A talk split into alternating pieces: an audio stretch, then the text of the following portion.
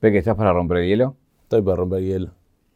Si tomamos hoy, la actualidad, ¿cuál es tu objetivo de acá al futuro? Y bueno, mi objetivo hoy en día. Mira, te canto la posta. Yo hoy en día no, no estoy sonando como sonaba antes. Este, tuve mi momento 2019 por ahí, exploté para buena. Y hoy en día la verdad que no estoy sonando igual que antes, no te voy a mentir.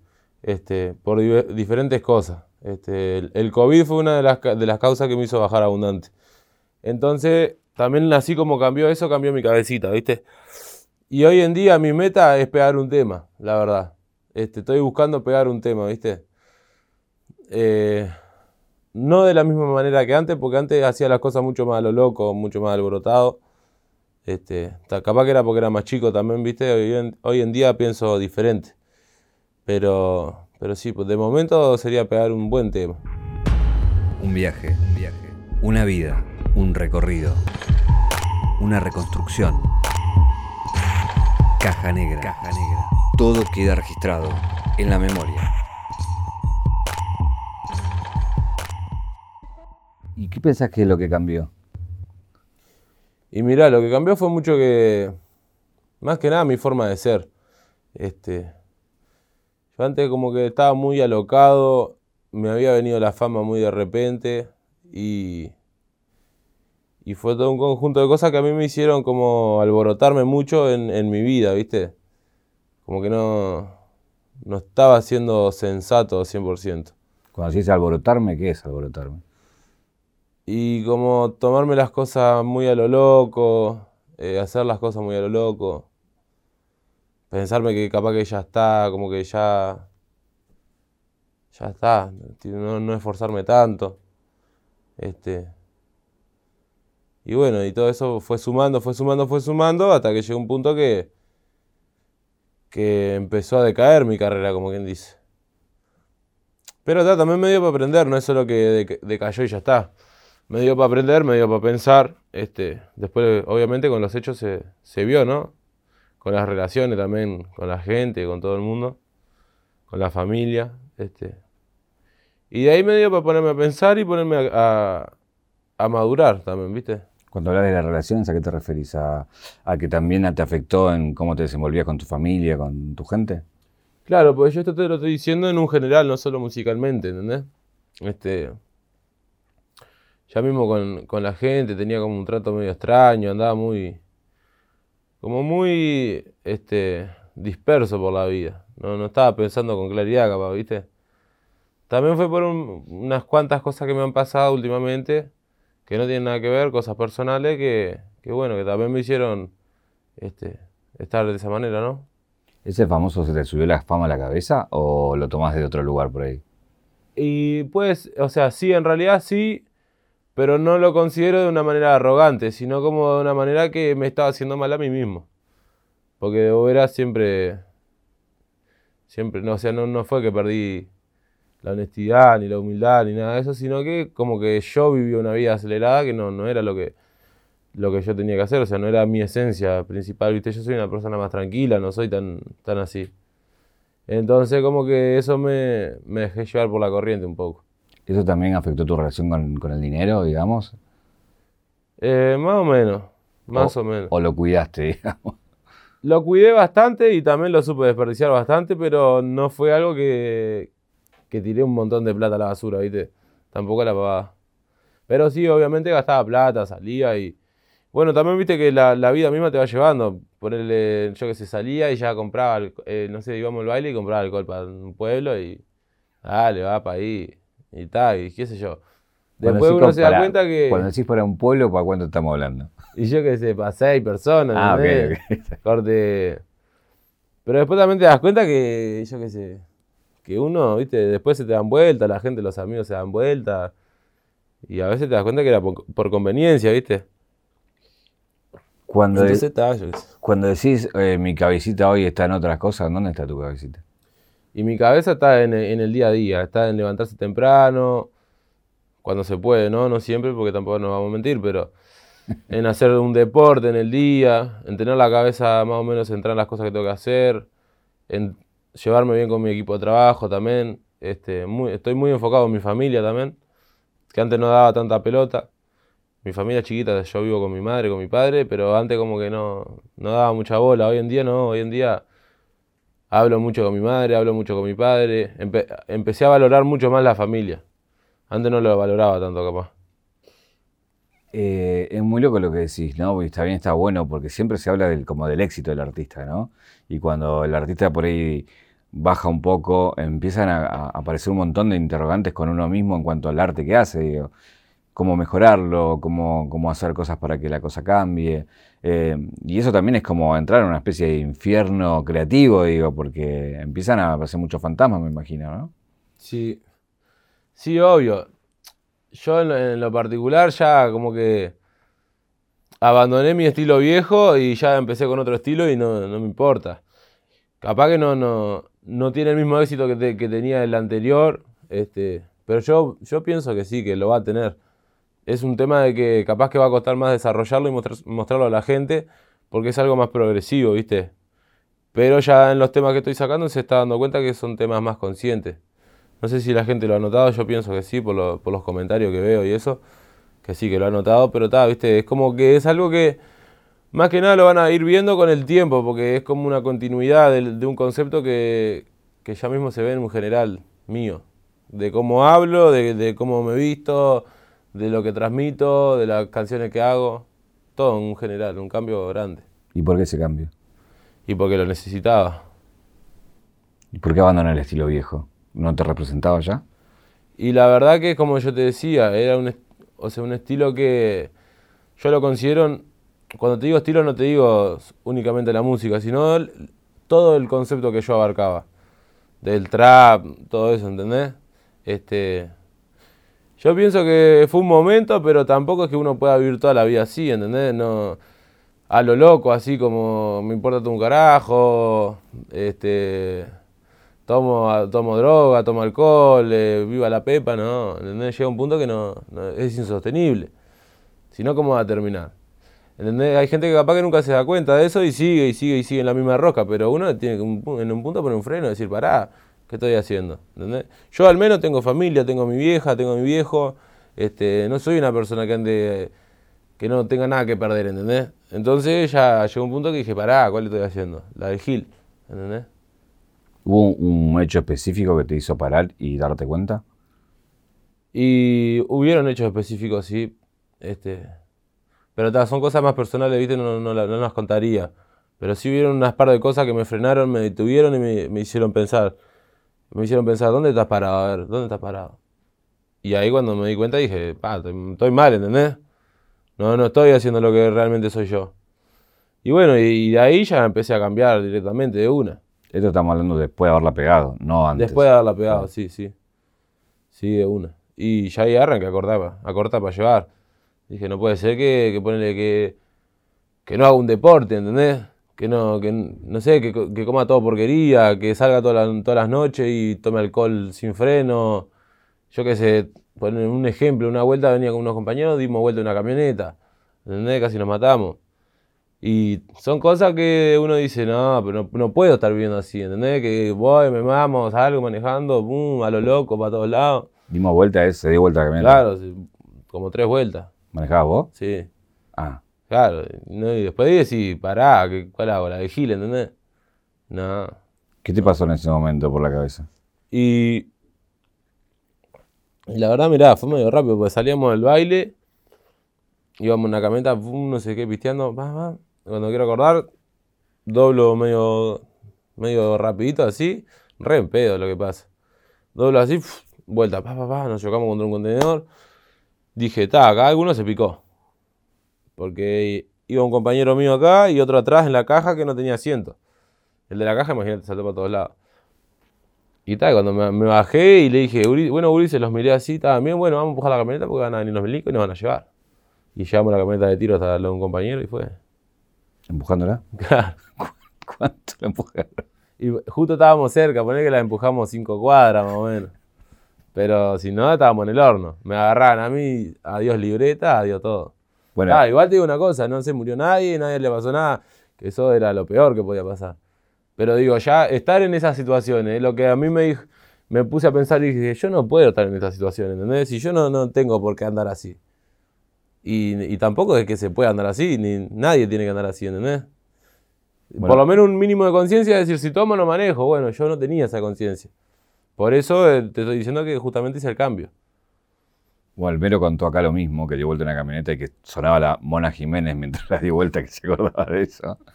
Y que también le fue un clic eh, eh, eso, es muy loco, pero me hiciste acordar de esa historia.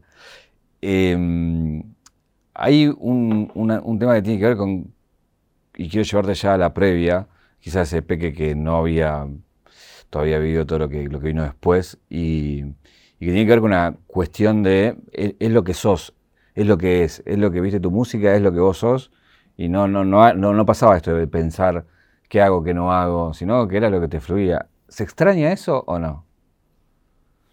Y mirá, la verdad no, porque hoy en día también eh, yo hago lo que soy, ¿entendés? Igual yo, es como yo te digo, a mí no, no, hay forma que me digan, vos no sos real, porque como yo te digo, cuando yo hacía esa música era así, ¿entendés? No hay, no hay vuelta que darle. Lo único que yo te estoy diciendo es que ya para mí esa etapa ya pasó, ya no quiero ser más así. ¿Por qué? Porque le hacía mal a los que estaban conmigo, a mi familia, a mí mismo, ¿entendés? Este, yo no extraño eso porque yo sigo siendo yo, yo la música que hago la hago porque me gusta y, si tiene reproducción o no tiene reproducción, bueno, tema aparte, ¿entendés? Pero son cosas que yo las hago porque las siento. Y en el momento las sentía de otra manera, por eso era otro, otra persona, otro personaje en ese momento, ¿entendés? Otro tipo de peque. Hoy en día ya estoy más grande, estoy más maduro, no, no es así. ¿Y, es, y, esas cosas para la gente que no te conoce, ¿qué eran? Como para que sepan en, qué era tu mundo, en qué andabas. Y ponerle la de Bizarra, ponerle que una. Ya saltó diciendo cualquier, cualquier cosa, ¿entendés? Como, en mi casa mi abuela vendía crack. Eso no es que mi abuela vendía crack, eso es porque, corte, mira, te cuento la historia. La abuela de un amigo andaba para esa y salió en la tele y corte la narcoabuela, no sé qué, y a mí me había quedado, ¿viste? Y yo le encajé en la canción, ¿eh? En mi casa mi abuela vendía crack, haciendo referencia a eso, no es que mi abuela vendía crack, ¿entendés? Pero ya decía cosas que no me trancaba decir cosas, ¿entendés? Y ya son cosas que después me pongo a pensar y digo, pa, ¿cuál dices acá, corte? No era para hacerle honor a eso. Claro. Yo qué sé, después uno va creciendo también y... Igual no digo que esté mal, porque en el momento yo me cagué la risa y fue, ¿entendés? Pero... Es que si ves narcoabuela te cagas de un poco de risa. Claro, pero... Pero está, viste, después uno se pone a pensar y decís, está, los grises chicos también escuchan las canciones, ¿entendés? Y yo la estoy dejando eso como, como si estuviera allá arriba. Y en realidad no, porque yo qué sé, yo conozco mil historias, mil cosas esas que de boca de droga, conozco gente que ha perdido, está preso hoy en día y la familia termina arruinada, ¿entendés? No es algo para hacerse. ¿Qué onda con eso? Cuando vos vienes en un contexto de, violencia constante, cuando es natural la violencia a tu, a tu, costado, eh, o sea, darse cuenta de que eso no es normal hasta que no conoces otra realidad es difícil. Y sí, la verdad que sí, mira, yo de eso conozco, conozco abundante. Este, y tal, yo qué sé, yo me doy cuenta porque tampoco soy gil y porque mi familia siempre estuvo en la buena, ¿viste? Pero en el barrio mío como que ya es normal, los pibes ya son salen chorro y fue, o salen narco y está lleno. Y viste que la gente a veces no se da cuenta hasta que terminan perdiendo, porque es así. Este, está todo lindo, está todo lindo, hasta que te comiste seis años de cana y perdiste tu juventud, ¿entendés? Me ha pasado con amigos míos que los, tengo que ir a visitar a la cárcel y, hablas con ellos y son otra persona y dicen, capaz que andaba robando por mil, dos mil pesos y mira cómo estoy. Seis años en cana, ¿entendés? Y te levantás y estás en cana. Seis años. Estás loco. Es un viaje eso. Más allá de la música, ¿vos qué te salvó de no ser ese pibe? Y, mi familia, más que nada mi familia. Porque mi familia, viste, nosotros somos un barrio que es complicado. No te voy a decir que no es complicado porque es complicado. Y viste que siempre hay un problema, siempre está el que viene a romper las pelotas, siempre, siempre algo pasa, siempre algo pasa. Pero uno siempre se tiene que hacer gil. Porque yo aprendí eso, se, se tiene que hacer gil, dejarlo así, tenés razón, tenés razón. Hacer la tuya, ¿entendés? Porque tarde o temprano terminan perdiendo ellos. Entonces, está, yo como mi familia, mi familia no que no vamos a decir que somos todos santos, pero es buena, es buena gente, ¿entendés? Claro, tampoco la pavada, pero digo, son gente de, principio, gente de la vieja escuela que respeta. Y siempre me dijeron, viste, cuando me, venía, me venían medio mal, vos, ¿cuál estás haciendo? ¿Entendés? Como que me prendían las luces. Ah, después, si yo lo hacía o no, el tema mío. Pero como que siempre me dijeron, vos, escuchá, si vos no tenés que hacer esto, ¿entendés? Y bueno, yo ahí ya me agarré antena. Cuando era más pendejo, sí, hacía cualquier gilada. Andaba con los pibes a todos lados, estaba, fue. Pero después también, eh, por el tema de la música, no, vos me dijiste justo, aparte de la música, pero con el tema de la música, empecé a viajar, empecé a conocer otros lugares y ya mi realidad cambió. Ya tampoco es que tenía necesidad de andar haciendo nada, ¿entendés? ¿Y hoy, hoy con, esta cabeza te arrepentís de, esa gilada?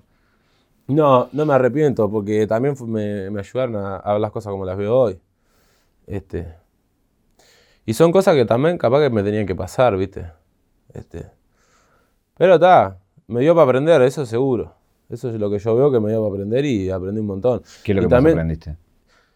Y, y, lo que aprendí es que aprendí, corte, muchos de los errores los que se pueden cometer, ¿entendés? A mí me largaba hoy en día en un barrio y capaz que están los pibes drogándose, la gente robando y me incitan, me incitan y yo no como el pero hoy en día, ¿entendés? Me puede decir cualquiera y yo si no quiero no lo hago.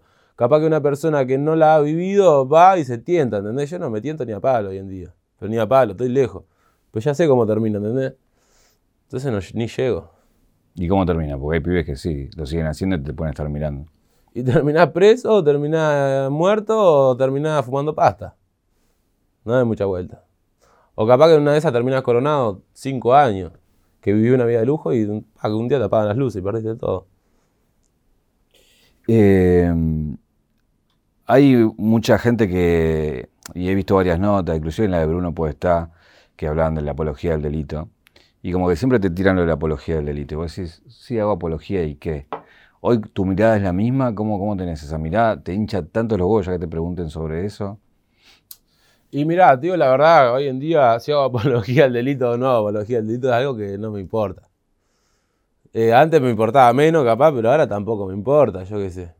Mientras no haga el delito, yo creo que está todo bien, ¿entendés? Porque es una forma de expresarse también. Yo que sé, si apología al delito, bueno, ¿qué hace? Ya las abuelas no van a salir a vender crack por tu canción. Claro. Tampoco, o sea, hay cosas que ya no las diría porque no me gustaría ni decirlo a mí ni hablando con mis amigos. Pero yo qué sé, después es arte también. No tanta pavada, ¿no?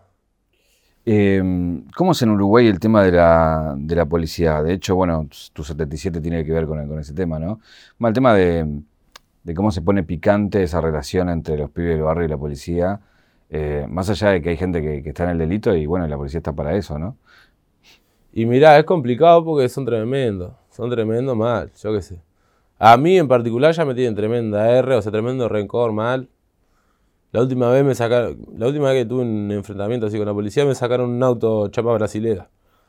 Que yo no tenía los papeles, ¿viste? estaba mal yo, no te voy a decir que no.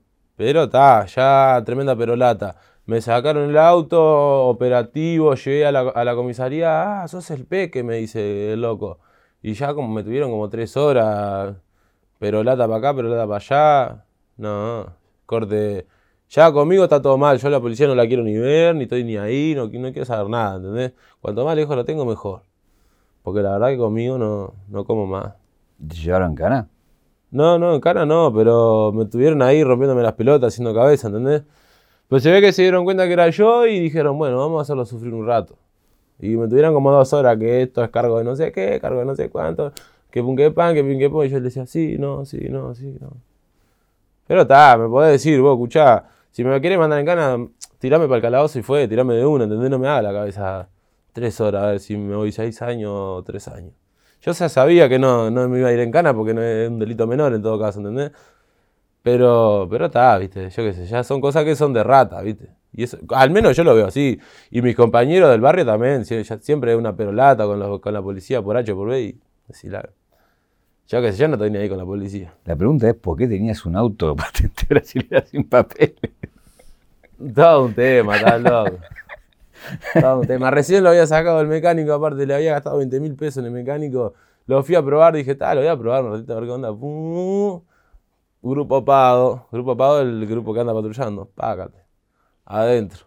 Que no manejes más. No, no. ahora dando solo mi auto que tengo todos los papeles y sabe qué. Eh, hay un, tema ahí que tiene que ver con. que sé que, tuviste muchos desde chico problemas que tienen que ver con la ansiedad y con, con los antidepresivos. ¿Cómo estás con eso? ¿Cómo, Y sobre todo también es, digo, cuando es un problema precedente y te pega la fama y la cabeza empieza a volar, ¿cómo pega también eso, digo, no? Y bueno, mirá, yo sí tuve, tuve, va, capaz que sigo teniendo, hoy en día lo combato abu- abundante con el deporte, lo que pasa. Trato de hacer deporte todos los días, ¿viste? Y mantener la cabecita clara, pero sí tuve ansiedad abundante, ataque de pánico, depresión, todo.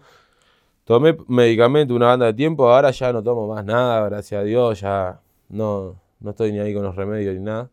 Trato de comer sano, ir a hacer deporte, este, ser sincero, evitar las relaciones con gente que no quiero tener relaciones, ya sea una charla, si no me caíste bien, fue para afuera, o sea, cero falsedad en eso.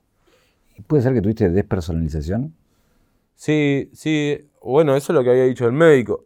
¿Qué es para explicar a la gente que... Y es como que en cierto momento, como que es- te ves por fuera de- del mundo real, como algo así, es medio extraño.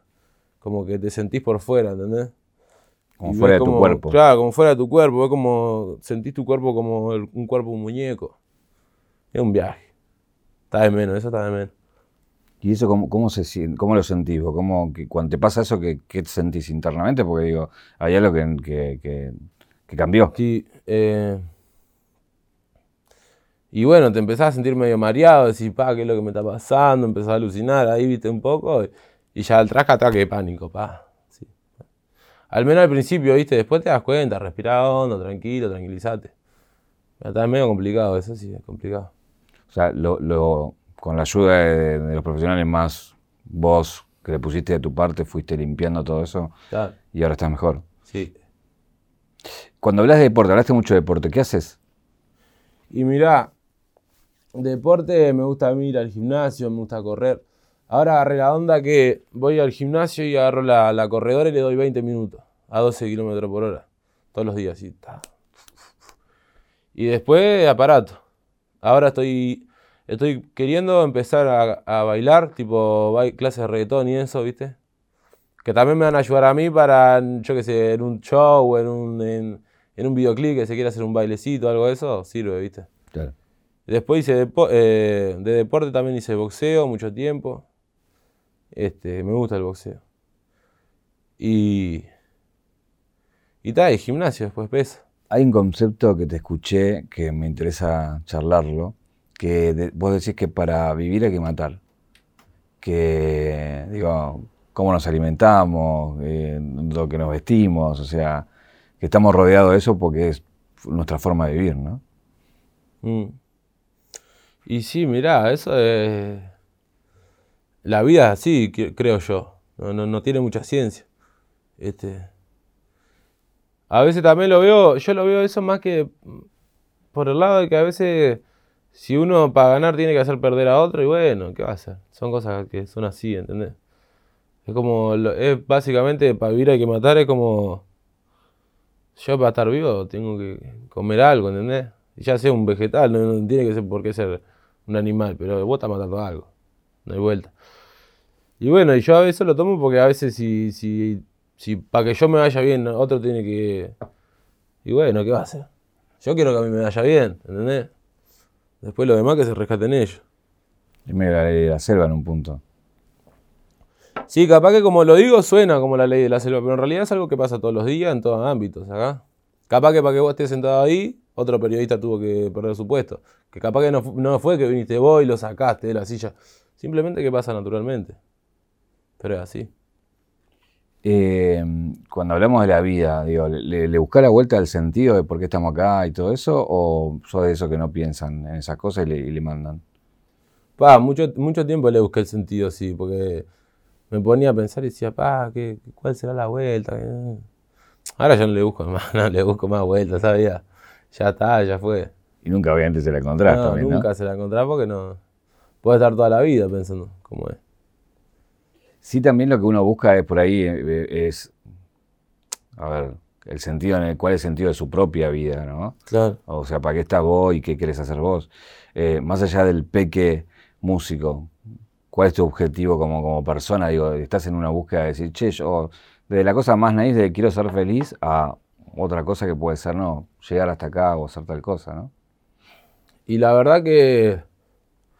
Yo ando en búsqueda de ser feliz, ¿viste? De sentirme bien conmigo mismo, de estar bien con la gente que me rodea, este.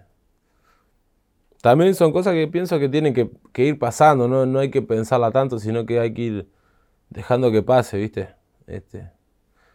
Y es como yo te digo, también hoy en día vivo más día a día, no, no vivo tanto pensando en si a dos meses, a tres meses, yo qué sé. Ya estando bien hoy, ya me conformo, ¿viste? Ya si pasé un día lindo, ya para mí ya, ya gané, no perdí. Y bueno, la, la llevo por ahí también. Sos el mismo Peque que vive en el mismo barrio de antes del éxito y el mismo Peque vive en el mismo barrio después del éxito. Sí. ¿Qué cambió la gente con vos? Fua, mirá, con la gente he tenido muchos dilemas, mirá. Porque, ¿qué pasa? En mi barrio, viste, no, no, no sé. Bueno, ya acá andar así con este conjunto ya es fuera de lo normal. Entonces que he tenido tanto como mucha alegría, mucha buena vibra, como mucha envidia, eh, muchos problemas que han apuntado para mí, ¿entendés? Y, y yo que sé, es complicado también. No, no es fácil en ese sentido. Porque me ha pasado ya de tener mucho quilombo, ¿viste? Y ya ahí ya no, no me gusta porque uno después tiene que andar medio perseguido, medio mirando a todo el mundo de vivo, que no sabe qué onda con. ¿Entendés? Eso me pasa cuando ando en mi barrio. Que igual últimamente no, porque ya se rescataron que no como. Pero sí tuve varios problemas, varios enfrentamientos, varias giladas así que quedas loco. Después hay otra parte que es la gente que, que me quiere, ¿viste? Y esa gente sí, con esa gente está todo bien. Ya viene y bueno, Peque, que andamos, todo bien, no sé qué. Que es la mayoría, no. No es que todo el mundo quiera hacerme algo malo, ¿viste? Pero hay gente, hay un poquito de gente que se la agarraron conmigo y no sé por qué. ¿Pero qué hacerte algo malo? ¿Qué- ¿Con qué vienen? ¿Qué te- Y yo qué sé, me, mirá, me ha pasado de hasta que me maten a palo, que me agarren y me caen a trompada de a 10, hasta que se vengan los rumores de que al peque se lo queremos partir, que no sé qué, no sé cuándo, ¿entendés? Yo qué sé, al pedo. Pará, eso que te agarraron a trompar de 10 pasó. Sí, pasó. ¿Y por ser famoso? Sí. Sí, en una plaza. Estaba así en una plaza sacándome fotos, y uno, ¡bumba! Me acostó. Y ahí me arrancaron, pum, pum, pum, a cagarme a trompar. Y yo me paré de mano, ¿qué va a hacer? Pero está, me mataron a palo, no te voy a decir que no, ¿entendés? Éramos yo, mi compañero, contra toda una plaza. Me mataron a palo. Tuvimos que salir matando todo. ¿Te lastimaron? Más o menos, no tanto. Quedé todo ensangrentado como una pelea normal, ¿no? Pero. No, no. Claro, pero no es que me quebrara una costilla, que me- yo que se me pasó algo así, ¿entendés? Pero sí, nos cagaron a trompada. Pero está, viste, son cosas que un- después uno dice, ¿qué tengo que hacer? Tengo que agarrar un- una pistola y quebrar la rodilla. Y a mí, no, a mí no me da nada hacer eso, ¿entendés? Capaz si fuera otro momento yo voy y te parto, pero... ¿Pero te llegaron a decir por qué? No, no, ¿qué me van a decir por qué? Es como que yo, yo qué sé, estaba en una plaza sacando una foto con una piba y ¡bumba! Capaz era la mujer, yo qué sé, no saber, pero yo tampoco me salvo con la mujer, ¿entendés? Locura de ellos. Ahora, es un problema eso, porque digo, no vas tranquilo. Y sí, obvio que es un problema. Por eso yo no paro más en ninguna plaza, ¿entendés? Ya, eso lo tuve que cortar. Salir de noche y parar en una plaza, no, no como más. Directamente no salgo. Y si salgo ando con tremendo combo, que sé que no como ni a palo. Pero no, si no, no, no Cuando decís combo, ¿qué vendría a ser? Con un grupo de amigos, pero una banda. Está bien, la gente puede pensar otra cosa. Está bien que lo aclares. Claro. No, no. Pero sí. Pero viste, ya esos ambientes no me gustan porque yo qué sé. Es, como que yo te diga, salgo a una plaza, pero tengo que llevar una pistola. No existe, ¿entendés? Capaz que te agarra un, un milico y te vas dos años en cana. Y no existe. Porque hoy en día es así, ¿entendés? Al menos en Uruguay es así, mucha gente que tiene un problema con uno, se compra un fierro y va a los parte. No, pero yo no estoy en eso. Lo podría hacer perfectamente, tranquilamente. Pero no, no tenía palo porque yo tengo otras cosas para ganar en la vida. ¿Entendés? Bueno, la música te abrió muchas puertas, digo. Voy a algunas como, no sé, estar con la, la barra de Peñarol. Sé que también ahora estuviste con la barra de Almirante, Sí. Almirante Brón de acá. De, Sí. Eh, ¿Cómo llega a eso? ¿Y por qué te acercás al fútbol y a esa parte, digamos, no? Y mirá, eso llega porque allá en la costa donde vivo yo desde muy chiquito. Y el referente de Peñarol en la costa, porque viste que todo se- ahí se corre la bola. Entonces era el peque, el peque, el peque. Y él, se ve que el, hombre me escuchó y me, habló por Instagram, yo le hablé, yo ya lo conocía el nombre de él porque era famoso también, ¿entendés? Por ser el representante de la barra. Y está todo bien, nos juntamos y dijimos, bueno, vamos a hacer algo que nos sume a los dos. Bueno, vamos a hacer un videoclip con Peñarol, tácate.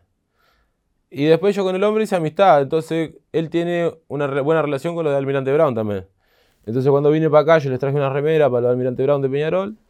Y yo me vine un par de remeras y ya le dije al hombre, ya me llevé bien con el hombre de acá de Almirante y le dije, oh, vamos a hacer un videoclip.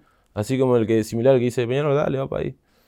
Y eso a mí me suma, viste, porque está bueno enlazar la música con el fútbol. Yo te digo, la posta, yo no soy muy futbolero. No, ni miro los partidos, capaz. Pero es algo que a mí me suma y a ellos también. Y más mostrar, a ellos les suma capaz mostrar la barra, mostrar la gente, y a mí me suma eso para que la gente vea que yo ando ahí, ¿entendés? Y bueno, y fue por eso más que nada. Y después hiciste un video en un penal, por ejemplo. ¿Cómo fue esa experiencia?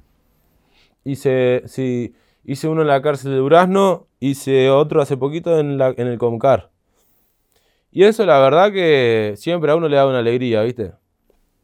Yo qué sé, yo, yo soy una persona que tengo muchos conocidos que terminaron preso o, o amigos míos que tienen familiares presos, cosas así. Viste que eso es muy complicado, pues muy sufrida la gente es.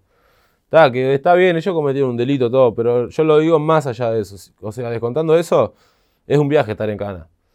Y que venga un pibe que vos ni junás, porque capaz ya ni me junan, ¿entendés? Y te saque un día para el taller y, te ponga, te, traiga una comidita, eh, yo qué sé, te diga, te traiga una vestuarista, ¿entendés? Cosas que vos estás en cana y decís, ¿de dónde va a salir esto? Yo le llevé la vestuarista, le llevé el que le, el que le hace el guion, el que le lleva la comida. Y capaz que es una acción que vos decís, pero es un día que ellos se despejan la cabeza, ¿entendés? Porque ahí estás día a día. No sabes si al otro día te van a partir al medio, si te va a faltar la comida o si vas a tener frío. Pero ese día la pasaron bien, ¿entendés? Y esa acción es la que a mí me llena, porque los pibes se cagaban de la risa y para estar reyéndote en la cárcel, yo qué sé, un viaje, ¿entendés? Eh, así como te decía, la música te conecta con otros, te conecta, por ejemplo, con Visa y haces la sesión del Visa. De hecho, haces un video después que salen de, la habitación y todo. Sí. Pero bueno, un poco quiero ir a, porque fuiste una de las primeras, ¿entendés? Y ver todo el recorrido que hizo el Visa después, digo, también es como, ¿no? Parece, fue hace dos años, pero pasó un montón en, el medio, ¿no? Y yo me siento recontento por él, la verdad. Me realegro. Pero el pibe es un pibe de revier, ¿entendés? Y se lo merece, se lo remerece. Este, yo siempre que veo las cosas digo, pa, mirá, qué bien. La, metió, la clavó, ¿entendés? Descansó. Y bueno, nada, la verdad que a mí me alegra, qué sé yo. Yo, qué sé yo, hice las primeras. En aquel momento uno no imaginaba que, iba a pegarle como le pegó. Pero está, eh, le pegó así y se lo merece. Fue por, por tema de que él trabajó como tenía que trabajar, hizo las cosas como tenían que ser y le fue bien, no hay error. ¿Y se siente algo? decir, yo fui parte de eso, tengo una sesión, después con todo el camino recorrido. Claro, yo fui de los primeros. ya fui de los primeros. A mí esa no me la sacan. Después hiciste, bueno, eh, con, Neo, con Duki, bueno, te fuiste abriendo de, Uruguay, entrando en la escena argentina, haciendo onda con varios. Em, ¿qué, puedes contar de ellos, de Neo, de Duki, eh, en tu relación y en lo que a vos te hizo bien, no? Y bueno, mirá, yo desde que, o sea, desde que arranqué, ya ellos los escuchaba, ¿no? Escuchaba su música, todo. Este. Y la verdad que conmigo todo lo más bien, ¿no? Nunca tuve un problema. Con el que me llevo bien de bien, con Neo, que ahora fue a Uruguay, porque estaba filmando una serie, estuvo como cuatro meses, creo. Y ahí ya me amigué con él, ¿viste? Porque el pibe de la planta, de corte. Buena gente de verdad. Con, lo, con Duki, ponerle, está todo bien, pero no tengo una relación que yo diga es mi amigo, ¿entendés? Es como una persona que está todo bien. Ya él me conoce a mí, yo lo conozco a él, nos saludamos, pero tampoco es la gran relación. Ya con Neo ya nos conocimos de otro punto de vista. Este, y andúa ahí en el barrio mío, este, salíamos a joder, yo qué sé, está todo bien con el Neo. El Neo, tremenda gente. Eh, ¿Cómo es salir de con las necesidades que, que arrancás, ¿no? En un barrio la pegás, te, va bien con la música. Eso te posibilita salir de tu país y empezar a conocer otras realidades. Entre ellas, ir a Estados Unidos, por ejemplo. Con lo que te gusta el rap, lo que significa Estados Unidos para el rap. ¿Cómo te jugó eso en la cabeza esa experiencia? Y eso, mira, esa fue la experiencia más salada que tuve así en mi vida. Yo me fui y me acuerdo en ese momento andaba medio no sé, como medio desconcentrado, ¿viste? Que yo te estaba contando. Y agarré dije, bueno, me voy a ir a la mierda de Estados Unidos. Yo tenía la visa, ¿viste? Me había sacado la visa. Y ahí junté un poco de plata y me fui para Estados Unidos y me fui como así nomás. Me fui a la casa de un colombiano, Chris R, uno que canta, que me, había dicho que estaba todo bien, que podía ir para la casa. Fui para allá, para Los Ángeles. Y, y bueno, empecé a conocer toda esa realidad y piré, digo, la verdad piré. Algo totalmente distinto, ¿viste? Y como y a mí me, encanta el rap, me encanta el trap, y ya me metí a hacer trap con, los, con los yankees y todo. Tengo una canción con uno que se llama Snap Dog, tremenda plaga el hombre, le pegaba con buen estilo. Estuve con el Rojas, Rojas son de beat también. Y, y bueno, la verdad que es otro mundo, otro mundo completamente. Yo qué sé. Y también lo que me gustó a mí que no fui de turista, ¿viste? Porque capaz que si iba de turista, está, pero yo la, la apuesta es que fui medio sin plata y así nomás. Entonces ya la plata la hacía ahí en la vuelta y. Y como es. Y como que estaba medio sobreviviendo, ¿viste? Aparte allá todo caro. Ponerle que 10 mil dólares me lo habría gastado en dos meses. Así fácil. Y tal, y yo había ido con. Cuando llegué tenía 700 dólares, creo. ¿Cómo conseguiste 9 mil dólares? Y lo que pasa que aún ponerle hice un toque, lo cobré 5 mil dólares. Bien. Después hice un par de featuring que me pagaron los featuring con artistas allá. Yo qué sé, pero todas a la lagartora, ¿entendés? Y bueno, y ahí le fui pegando, le fui pegando, le fui pegando y me alquilé un hotel, después me alquilé una casa. Después fue mi manager Agustín también, se mandó para allá. Al principio había ido solo. Y nada, empecé a conocer como otra realidad que te hace pirar, ¿entendés? ¿Qué fue lo que más te llamó la atención? Y ahí en Los Ángeles, cuando andaba con el Roja, ahí me llamó la atención porque toda gente muy, muy pegada, ¿viste? En el sentido de. Ponle, un día fuimos para la casa de uno, que él me sigo hablando todo. Y el hombre resulta ser que tenía casa en Dubái, y tenía tigre en Dubái, tenía mono, me mostraba los videos y yo decía, pa, este está rechapa, ¿entendés? Y era un pibe, no era mucho más grande que yo, y, y vos lo hablabas con él y era como una persona que decía, no es un millonario eso que los tenía allá arriba, no, un pibito, ¿entendés? Y hablaba con el loco y te hacía mirar, ¿entendés? Casa en Dubái, tigre, mono, ¡ara! ¿entendés? Gente así, pero yo qué sé, ya pasa. ¿Te irías a vivir ahí? Sí, me reiría, me reiría. Lo único malo que tengo es que me deportaron cinco años. No. Sí. ¿Qué pasó? Porque la segunda vez que fui, fui, no sé qué, pum, y se ve que por la apariencia, viste, me, me mandaron a la revisión. Y me agarraron ahí en la revisión, ta, me revisaron todo, no sé qué, no sé cuánto. Y me agarraron el teléfono y yo me había sacado una foto con una K47, ¿viste? Y la tenía ahí, pero te juro que yo dije, tal, ¿para qué me van a revisar el teléfono? Ni me acordaba que tenía una foto ahí. Me la había sacado porque corte.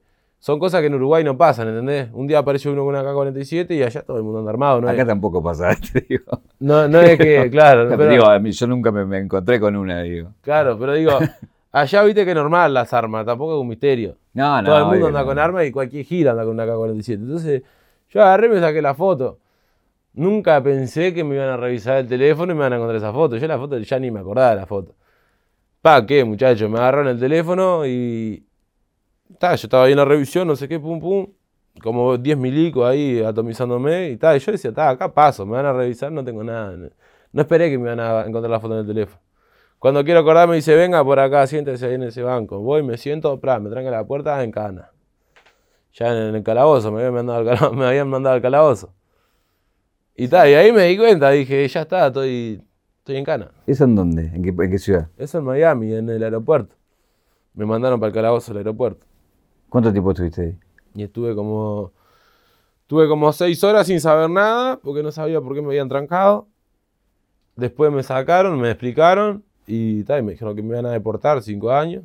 Ta, y yo qué sé, yo no, no le puse mucho, mucho pero, ¿viste? Me dijeron, te encontramos una foto con una K-47 y bueno, ¿qué hace? Ya estaba mala mía que no la borré. ¿Te querías matar? Claro, me quería matar. Y, y tal, después me mandaron 12 horas más y después me, me mandaron el avión. ¿Estuviste con gente ahí en el calabozo? No, no, solo. Solo. Solo. Y vo- volviste amargadísimo. Ah, obvio. Volví re triste. Pero está, ¿qué va a hacer? Son cosas que pasan. ¿Te pasó algo más? ¿Algo más que me quiera contar de ahí? O... Sí, mirá. Lo que me, me había pasado eso, ya para empezar. Después me dicen, ta, te vamos a mandar en un avión, vas a tener que hacer escala en Panamá. Ta, primero que perdí la plata del vuelo, ¿no? Ya son como 700 dólares. me mandaban para atrás, ahí no me cobraban, no me cobraban plata, ellos me sacaban los boletos. Me iban a mandar a Panamá y de Panamá para Uruguay. Ta, no sé qué. ¿Qué pasa? Cuando ellos te largan, eh, el pasaporte te lo han marcado y cuando vos llegás te lo retiene la agencia de vuelo y después es, todo un trámite que recién te dan el pasaporte cuando llegas a Uruguay. Ta, me subo al vuelo, bajo en Panamá, espero la hora, espero como 16 horas, ponerle para subirme al avión. Cuando voy a, subirme al avión, veo que ninguno tenía mi pasaporte, porque el pasaporte lo tenía la agencia de vuelo. Digo, escuchá, me tengo que ir en este avión, eh, no tenés mi pasaporte. Me dice, no, no, tu pasaporte no, no está. Y le digo, ¿cómo que no está mi pasaporte? Lo tenés que tener vos. No, déjame llamar, que no sé qué. Empiezan a llamar el pasaporte, pasaporte, no sé qué. No aparecía el pasaporte, no veo que se está yendo el avión. le digo, pero me está descansando, le digo. Eh, sean responsables, no sean malos, te lo tenés que tener vos el pasaporte. No, que no, no lo encontramos, no lo encontramos, te vas a tener que quedar acá. Ah, ya, re quemado. Me hicieron quedarme toda la noche en el, en el aeropuerto. Imagínate, ya venía de una noche en el calabozo. Mira, la primera noche la pasé yendo a Estados Unidos. La segunda noche en el calabozo. Y la tercera en el aeropuerto ahí de Panamá. Imagínate, el otro día tremenda perolata. Ya desde la mañanita empecé a renegar por el pasaporte. Tal, lo consiguieron y anduve siempre al ladito del pasaporte. No me lo querían dar, pues no te lo pueden dar. Pero estuve siempre al lado del que lo tenía. Ya no, no había chance. Tal, y no es la última. Me subo al avión, pum, me voy por Uruguay. Cuando estaba en el avión, empiezan las turbulencias. Llegando a Uruguay, te juro, en una agarra, ah, estábamos así, hizo la gente como que voló para arriba. Yo dije, está, me muero acá, marché. Te juro. Tuvimos que aterrizar en otro aeropuerto, pues no pudimos bajar en el de Carrasco. Imagínate, eran turbulencias polentas. Yo piré, decía, no, no puede ser que estoy en Cana ya en Estados Unidos, después vengo, me como una noche en el aeropuerto. Ya pasé como cuatro noches que había dormido como el orto. Todo por una foto. Todo por una foto, imagínate. Me mata igual que le pidas responsabilidad a vos a la gente del aeropuerto por el pasaporte, ser responsable. Y sí, no está mal. Eh, y tal, y eso está loco, tremenda secuencia. ¿Dónde, irías entonces? Porque digo, hay una idea también de venirte a Argentina, de instalarte como en, otro lado, como para que siga creciendo, ¿no? Sí. Mira, a mí me gustaría venirme acá, si no vengo para acá, para Argentina, voy a ir a Chile. Este, ahora tengo la idea de, viajar a Chile, ir un mes para conocer. Yo ahora acá vine un mes. Quiero ir un, mes a Chile a conocer, más o menos también a evaluar cómo es el estilo de vida ahí y eso. Y de ahí voy a decidir si me vengo para acá o me voy para Chile. Por un año más o menos me iría. Este, y a desarrollar la carrera también, ¿viste? Porque allá en Uruguay, como es todo muy chiquito, eh, cuesta más. Acá, con el tema del dólar y eso también, eh, para mí es más fácil, ¿viste? Porque como yo cobro todo en dólar por las realidades digitales y eso, acá se me facilita. Entonces estoy viendo a ver si me voy para Chile o me vengo para acá. Alguna de las dos opciones va a ser la que agarre. Tengo una caja negra y tengo algo para mostrarte, que es esto, este Naruto. ¿Qué significa para vos Naruto? Y para mí significa este, el anime que miré de, infancia, de mi infancia, el mejor. Que más me gustó. De hecho, tenés algo tatuado, ¿no? Tengo el coso de Gara acá. Me dice tatuaje Gara, sí. ¿Qué significa? Amor. Está bueno, yo me lo hice porque justamente el personaje antes lo tenía, tenía como una maldición ahí en la historia de Naruto, ¿no? Él tenía una maldición y después que le pasan unas cuantas secuencias, como que eso se le cambia y se le pone amor. Entonces a mí me gustó, me gustó el mensaje y en ese momento me gustaba bastante Naruto y dije, me lo voy a tatuar. Pero además de eso no es, o sea, no es un concepto que sea solo de Naruto. Sí el de Naruto lo tiene, pero después hay mucha gente que se lo hace también por, por, por la palabra, ¿viste? Y eso te quería preguntar, ¿cuál es el significado para vos de amor hoy? Y amor, eh, no, no sé, no te lo podría explicar, pero yo qué sé. Es, es algo que cada uno sabe, no sé, no, el amor es el amor, ¿viste? Como algo medio inexplicable. pero en vos, ¿qué significa? Digo, no estoy hablando del amor de pareja solamente, eh, digo, el amor de tus viejos, el amor de tu barrio, el amor de alguna relación. Y en mí significa algo que siempre quiero tener conmigo. Este, no, no perder nunca eso, ¿viste? Es lo que, lo que a uno lo hace ser feliz también y vivir. Eh. Es algo que, está lindo, es lindo, ¿entendés? ¿Y la falta de amor que te produce? Y la falta de amor, eh, a mí me produce capaz que ya no, no quererme mucho a mí mismo también, ¿entendés? Es como que si uno anda a falta de amor, no, no consigue amor por ningún lado, ya sea de, un familiar, de un amigo, de, una pareja, lo que fuese, ¿entendés? Si vos no tenés amor, que no tenés nada. ¿Se te pasó a no quererte a vos mismo?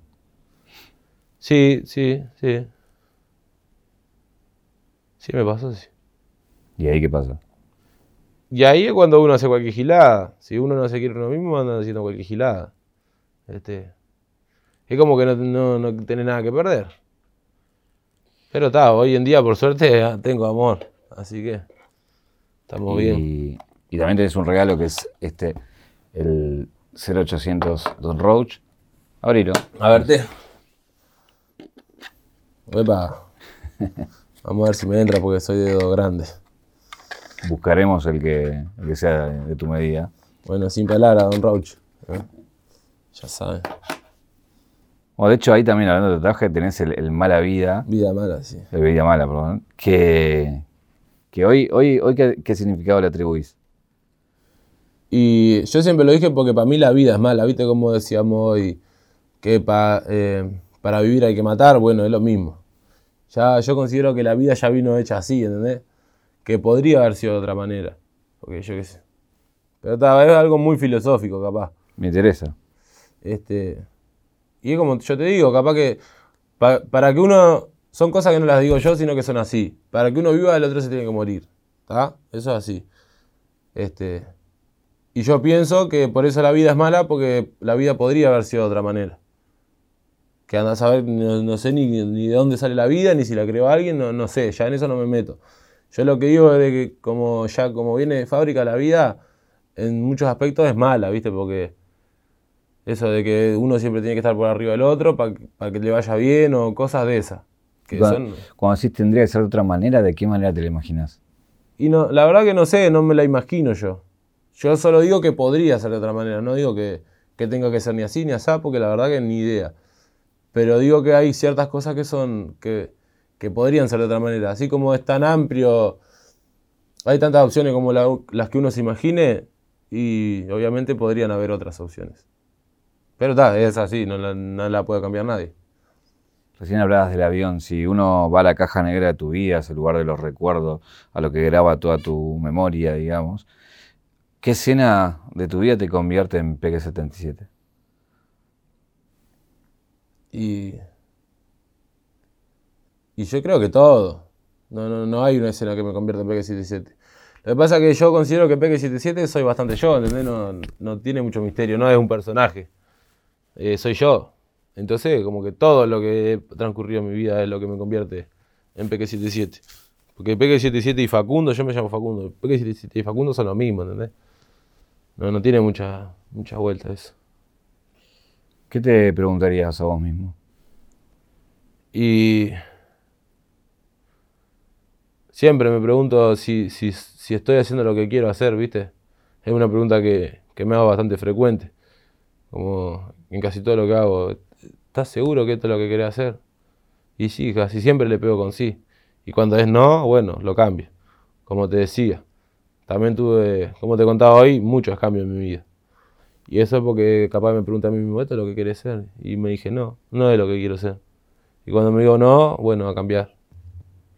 Peque, muchas gracias. Bueno, muchas gracias a vos.